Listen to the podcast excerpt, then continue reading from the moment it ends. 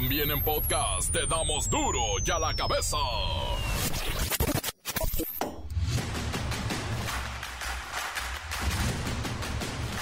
Martes 4 de julio del 2023, yo soy Miguelito Comunica y esto es duro y a la cabeza, sa, sin censura. En mayo del 2023 México recibió un monto récord de 5.693 millones de dólares por concepto de remesas. Esto significa un aumento del 10% y de veras, ¿eh? Una cifra histórica, así lo revela el Banco de México.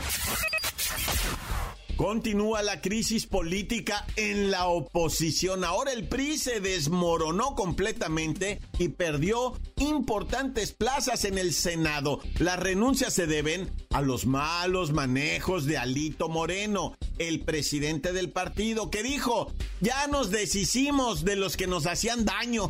Está bueno el pleito. En Roma, Italia, se está llevando a cabo la conferencia de la Organización de Naciones Unidas para la Alimentación y la Agricultura, le dicen la FAO. Ahí participó Víctor Villalobos, titular de la Secretaría de Agricultura y Desarrollo Rural, y dijo que el agua es un recurso que se está agotando y en el corto plazo su escasez será motivo de grandes problemas sociales.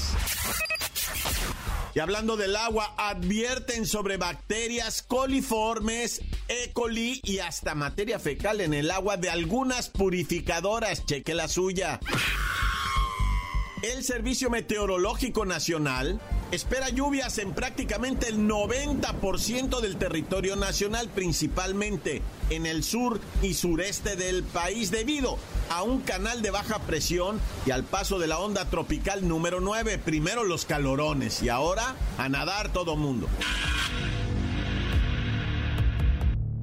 El reportero del barrio nos cuenta la tristísima historia de un investigador, un estudiante californiano, que fue asesinado en Sonora precisamente haciendo sus investigaciones.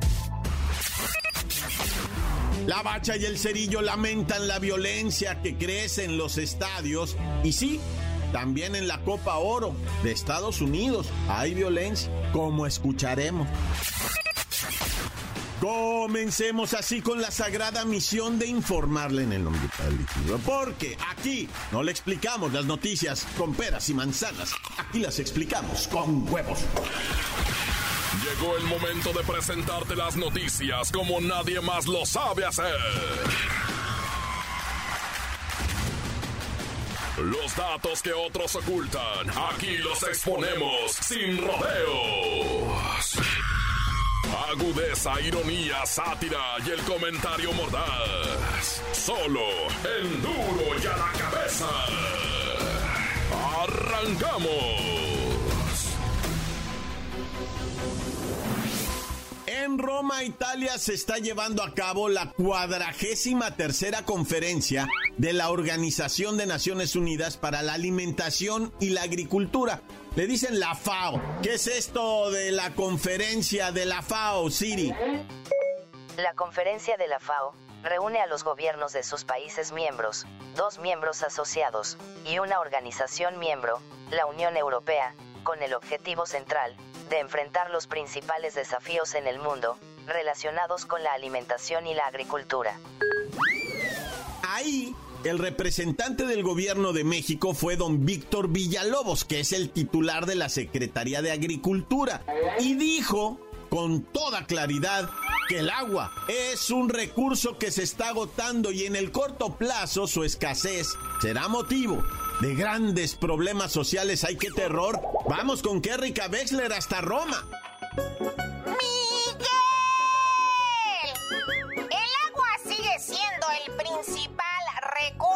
natural para la humanidad y la perdiendo. Por lo que se debe actuar de manera inmediata con el fin de atender el reto del suministro de líquido para la agricultura, ya que de esto depende la soberanía de las naciones. Así se dijo por parte de la representación mexicana y se detalló que en México presentado 15 nuevos proyectos hidráulicos prioritarios que beneficiarán a 21 millones de personas e impactarán 135 mil hectáreas de riego.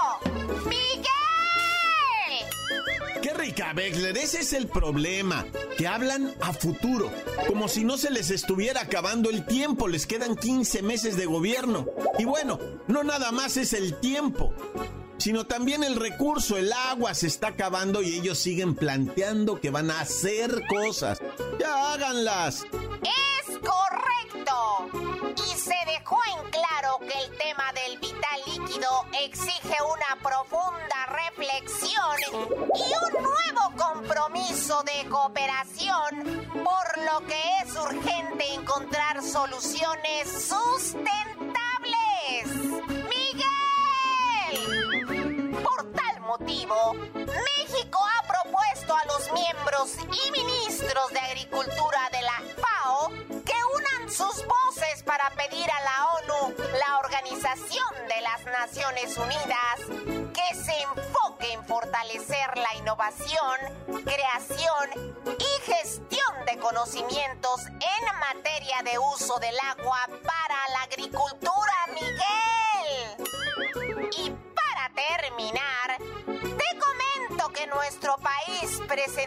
Postura exigente a la FAO para fortalecer las capacidades técnicas de los ministerios de Agricultura, pues la mayoría del agua que se pierde es por malos manejos e ignorancia en su forma de recuperación.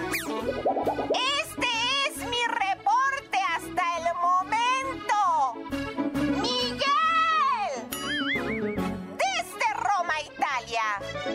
Para duro ya la cabeza.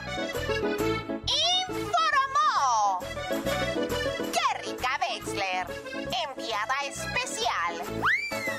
Gracias desde Roma, Italia. Gracias, Kerrika Wexler. El agua es un elemento que todos necesitamos para la vida y no solo nosotros, el mismo planeta.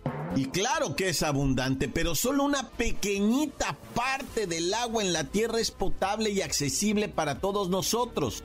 Y por eso es importante el cuidado no nada más del vital líquido, sino también de las fuentes de agua dulce, porque están siendo víctimas de contaminación, de sobreexplotación y además el famoso cambio climático. Pero insisto, Aquí en estas reuniones mundiales desde Roma, siguen planeando, siguen planeando como sopilotes. Así planean los sopilotes todo el tiempo. Las noticias te las dejamos ir. y a la cabeza. Un suceso lamentable ocurrió en el Levi's Stadium durante el duelo de la Copa Oro entre México y Qatar el pasado 2 de julio, porque un aficionado se puso punk y apuñaló a otra persona a otro asistente al estadio. Por tal motivo, la policía de Santa Clarita, California, difundió ya imágenes del agresor, explicando que se trata de un paisa de unos 25 a 30 años, que además pues huyó del lugar. El sospechoso se describe como un adulto hispano de sexo masculino entre 25 y 35 años corpulento con cabello corto, de color oscuro, bigote fino y barba fina. Fue visto por última vez vistiendo una camiseta de fútbol de color verde de la selección mexicana. Asimismo, las autoridades confirmaron que el agresor se encontraba acompañado de una señora, que por cierto ya está adulto. Es eh, corpulenta la dama se alimenta bien y tiene un cabello pues muy raro, parece como un casco de motocicleta, pero oscuro. Y traía obviamente su camiseta del tricolor, que ya se ha de haber deshecho de ella. Pero la policía de Santa Clara está pidiendo el apoyo a la comunidad para encontrar a este agresor, que junto con la señora corpulenta y de cabeza de casco, se tiraron a perder, se dieron a la fuga. El Departamento de Policía de Santa Clara está buscando la ayuda del público con esta investigación. Si tiene fotos o videos que puedan ayudarnos a identificar a los sospechosos o cualquier foto o video del incidente. Recordemos que esta bronca del pasado domingo cuando el Tri, nuestra Cele, perdió contra no sé qué país de Medio Oriente. Y ya que estaba por terminar, ahí vino la trifulca en este Levi's Stadium. Y pues todo parecía normal. Hasta que este loco sacó un cuchillo y apuñaló a uno de los aficionados. La víctima fue apuñalada con un cuchillo en el área de la clavícula superior, por lo que fue transportada a un hospital local y se encuentra grave pero estable.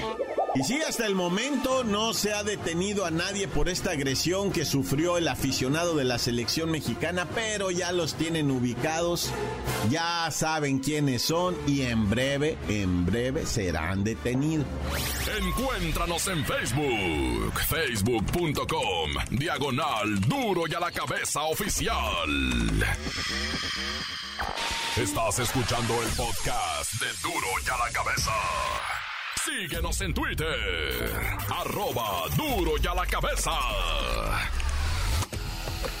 Y les recuerdo que están listos para ser escuchados todos los podcasts de Duro y a la cabeza. Oiga, qué exitazo en Spotify. Gracias a todos ustedes, amigos que nos escuchan en diferentes partes del mundo y a través de Spotify, de iBox y de algunas otras plataformas.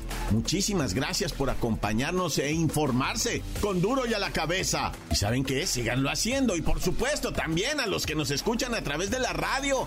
Fenomenal.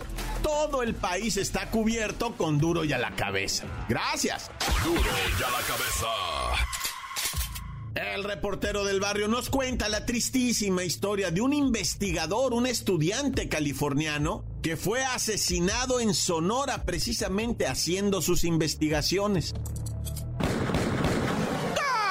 Montes, Montes, Alicantes, Pintos. Oye, vamos con este vato, ¿verdad? Gabachón. Bueno, mexicoamericano, ¿verdad? Desaparecido en Sonora, qué tristeza. Bueno, al principio se manejó desaparecido y después fue localizado con siete disparos. Un joven mexicoamericano estudiando un doctorado, el vato, eh, Gabrielito Trujillo, que venía de los Estados Unidos con su padre en Michigan, el vato estudiante de California de la universidad acá, bien chidota de California, en el campus de Berkeley. Y el vato estaba estudiando ya un doctorado y se estaba especializando en, ahora sí que en ramas, ¿verdad? Pues sí, en ramas, en, hierbas, en, en toda esa cosa que es bien importante, raza, neta. Neta, esto, esto de que estudien las plantas eh, desde la ciencia acá profunda. Y este vato estaba haciendo un doctorado porque estaba buscando un tallo, un tallo de una florecita de jazmín, ¿verdad? Que crece en las orillas de las aguas y los ríos y este vato dice que ese tallo, si logras tú, ¿verdad? Hacerlo pues así que se reproduzca en ciertas áreas, conserva las humedades, ¿verdad? De la tierra y puede incluso hasta mejorar ciertos climas porque si tú pones un parque, una extensión grande con ese tallito, pues recibes una frescura más bonita, ¿verdad? Porque mantiene la temperatura en la tierra, etcétera. Entonces este muchacho de apellido Trujillo se lanzó a Sonora, andaba por allá, se metió para el lado de Nogales y bajó para la, para la cuestión de la sierra donde andaba buscando este tallo tan hermoso de esta florecita, ¿verdad? Que decía él, son cuatro tipos, los cuatro son benéficos, hay que ver cuál es el que se adapta mejor a qué territorio, etcétera, etcétera. Bueno, pues todo esto hermoso, quién sabe qué habrá pasado, lo encontraron sin vida balaseado al muchacho arriba de su propia troca. El papá tuvo que venir de Michigan, la mujer, o sea, la, no era su esposa, estaba comprometido, ya vivían juntos su pareja, ¿verdad? Y pues lo que dicen las autoridades es posiblemente estuvo en el lugar equivocado, en el momento equivocado y vio algo, ¿verdad? Que no tenía que haber visto o lo que sea, pero lo ejecutaron horriblemente y pues todo parece indicar que ni siquiera era como intento de robo, ¿no? O sea, que más bien algo ocurrió raro, un pleito, no se sabe, ¿verdad? Pero este muchacho de apellido Trujillo se convierte en un nuevo dolor, ¿verdad? Una nueva víctima de esta violencia que se vive en Sonora y pues en todo el país, Naya. Y en el Ajusco, en San Miguelito, ¿verdad? Para el lado del charco, una mujer apuñaló presuntamente a dos individuos. Uno falleció. Llamaron al 911. Oiga, que se están peleando aquí. Y se fueron a las cámaras estas del C4, ¿verdad? Y ya desde ahí empezaron los policías de la secretaría, ¿verdad? A, revisar qué estaba pasando. Y Simón torcieron que había un pleito. Miraron a la mujer. Mira, yo no sé cómo le habrán hecho, pero ¿qué crees que sí la detuvieron más adelantito? Sí fue detenida esta mujer allá en el charco en San Miguel Ajusco. Impresionante el operativo, la manera en que es detenida. La mujer se entrega, ¿verdad? 34 años y pues evidentemente, ¿verdad? Se hizo así como la de qué o qué o qué. Y traía la naifa ahí, la doña. Traía el cuchillón con el que había picoteado a estos vatos. Te digo, uno de ellos murió y ahora van a esclarecer, ¿va? Pues cuál fue el motivo de tanto coraje y tanta rabia, Naya. Pues en breve hospitalizan, ¿verdad? Dos menores de edad allá en Culiacán, Sinaloa, por sobredosis de fentanilo. Fíjate que estos, estos morrillos, ¿va? Dicen que ellos mismos dijeron, no, pues cuál sobredosis. Nos agarró la dormilona, es normal quedarte dormido de pie. Dice, cuando te pegas una caja de fentanilo, pues, o sea, se, te quedas así, ¿verdad? Como medio dompeado, como mal parqueado, ¿verdad? Pero está chido, es el viaje. Todavía tuvieron el cinismo de, de decir, ¿por qué me interrumpieron, verdad? Les pusieron su inyección a los dos de nalgoxona, o cómo se llama, Nalgo, nalgoxona, y, y, y, con eso eh, bloqueas, ¿verdad? El, subidón de fentanilo, es un bloqueador de opioide. Es lo que te inyectan, pues, que te lo inyectan así tras, ¿verdad? Para que tú reacciones a eso del, del, fentanilo, porque es un opioide, ¿va? Aunque sintético, eso de la nalgoxona funciona, ¿va? Y pues como haya sido, lo, lo reviven a los vatos, lo reviven. Pero dicen, no, es que es normal. Nomás te quedas acá como estatua de marfil, un, dos, tres por mí, va. Hijo y su. Neta que está horrible eso del fentanilo y, y, los morros estos 16 años y enojados porque los bajaron del viaje. O sea, eh, pues, sí, ¿para qué me desarreglan? Ya me había yo arreglado, Naya.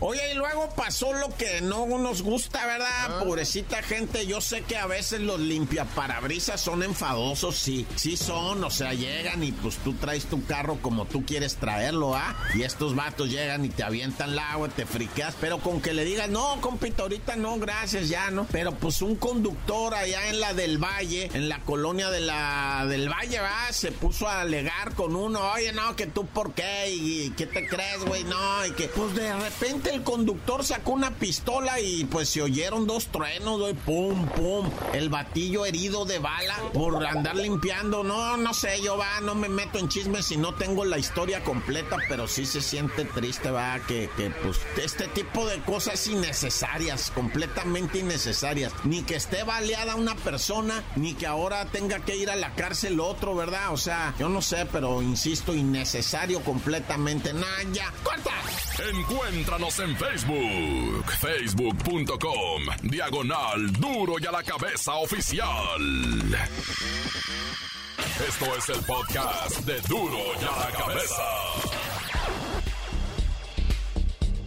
La bacha y el cerillo lamentan la violencia que crece en los estadios y sí, también en la Copa Oro de Estados Unidos hay violencia. A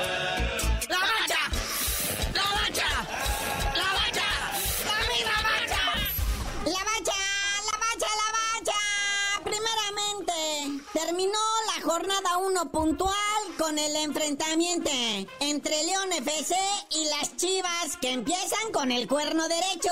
Así es, carnalito. Terminóse la jornada 1 de lo que viene siendo nuestra Liga MX, el torneo Apertura 2023. Allá en el No Camp, el León cae un gol a dos frente a la Chiva Rayada de Guadalajara. Le aboyan la corona al campeón de la CONCACAF con goles del pollo briseño al minuto 21. Luego Alvarado por parte de León eh, empata al 25. Luego el debutante Yael Padilla anota el del triunfo al 81. Un partido muy emocionante, lleno de emociones de principio a fin. Pero ya le está agarrando paternidad la Chiva León, ¿eh? Ya van dos partidos seguidos que le ganan. El otro fue en abril del torneo pasado. Y ahora, muñeco, ponte guapo con la Copa Oro de CONCACAF. Estamos todavía cerrando la fase de grupo grupos, ahí vienen los cuartitos, pero primero, hoy, pasandito de las cuatro y media, Guadalupe contra Guatemala de mi flaco Tene.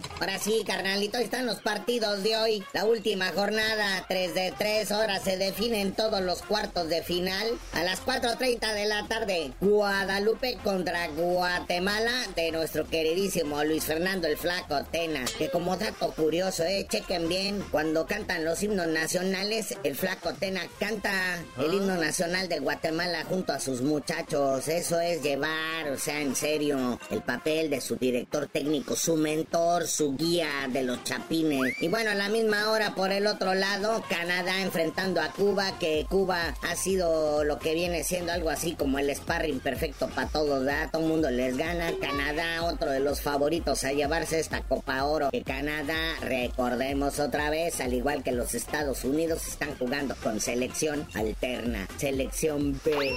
Y a las seis, Costa Rica contra Martinica.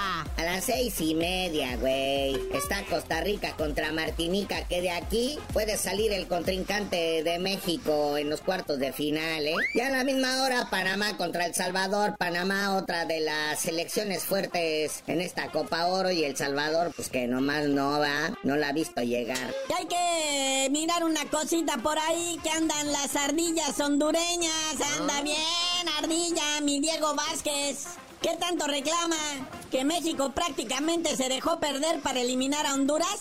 Hay un mundo a tu alrededor, Diego. No todo gira en tu entorno.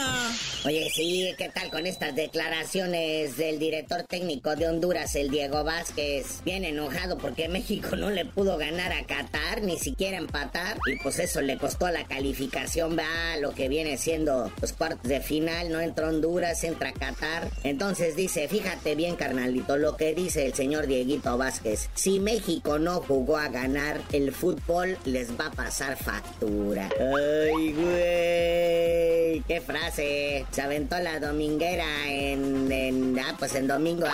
Ya todo se define, pues ahora ya en la noche vamos a ver quién va contra quién y todo. Pero bueno, ya nada más antes de irnos quedan dos cositas. Primero, el medallere. ¿Cómo vamos en esos centroamericanos y del Caribe San Salvador 2023, muñeco? Así es, carnalito. Vamos a echar un vistazo rápido al medallero de los Juegos Centroamericanos y del Caribe San Salvador 2023. México sigue en la cima del medallero. Ya cruzó la barrera de las 200 medallas. 211 medallas totales, de las cuales 88 son de oro. En segundo lugar está Colombia con 129 medallas totales de las cuales 48 son de oro. Y Cuba cierra el tercer lugar con 110 medallas totales y 46 de oro. Cabe mencionar que la selección mexicana sub-23 y El Salvador empataron el pasado fin de semana, por lo cual la selección de fútbol mexicana sub-23 ya está en semifinales, o sea, de que, de que le toca medalla, le toca medalla, ¿verdad? Siempre y cuando gane.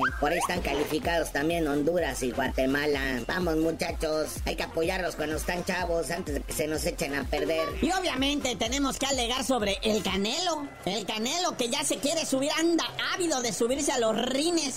Y ahí está el Canelo Álvarez, que ahora sí ya tiene pelea para el 30 de septiembre. Ahí en Las Vegas va a pelear contra el Germer Charlo, hermano gemelo de Germán Charlo, otro candidato también a enfrentarse al Canelo. Lo que pasa es que son gemelos, ¿verdad? Uno Germel y el otro Germal. pues van por lo que viene siendo el campeonato indiscutido del peso super mediano, 30 de septiembre, en Las Vegas. Y hablando de Canelo y peleas, ya nada más rapidito, ¿por qué se andan peleando en los estadios, güey? ¿Cómo que por qué se pelean en los estadios gringos? Ahora en la Copa Oro, los mexicanos entre propios mexicanos. Te lo resumo en dos palabras, carnalito, marihuana y alcohol. Ah. Con eso de que es legal la hierbita verde y cantidades copiosas de alcohol que se consumen desde lo que le llaman la carnita asada y todo esto que le llaman el tailgate, gabacho. Y luego son partidos dobles, o sea, son dobles jornadas. Entonces la raza está chupando desde el mediodía. Imagínate ya cuando entran al estadio, cómo entran. Pero bueno, carnalito, ya vámonos. Luego hablaremos más clarito de esa situación que se vive en los estadios gabachos ahora en la Copa de Oro y tú no sabías de decir porque te dicen el cerillo. Hasta que se deje de pelear la gente en los estadios, les digo. Es juego, raza, es juego.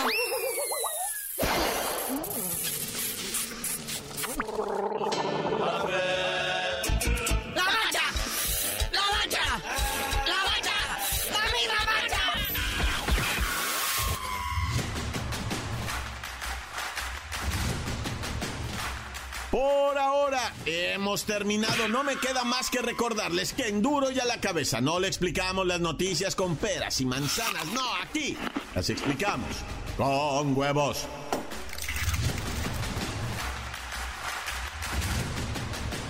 Por hoy el tiempo se nos ha terminado.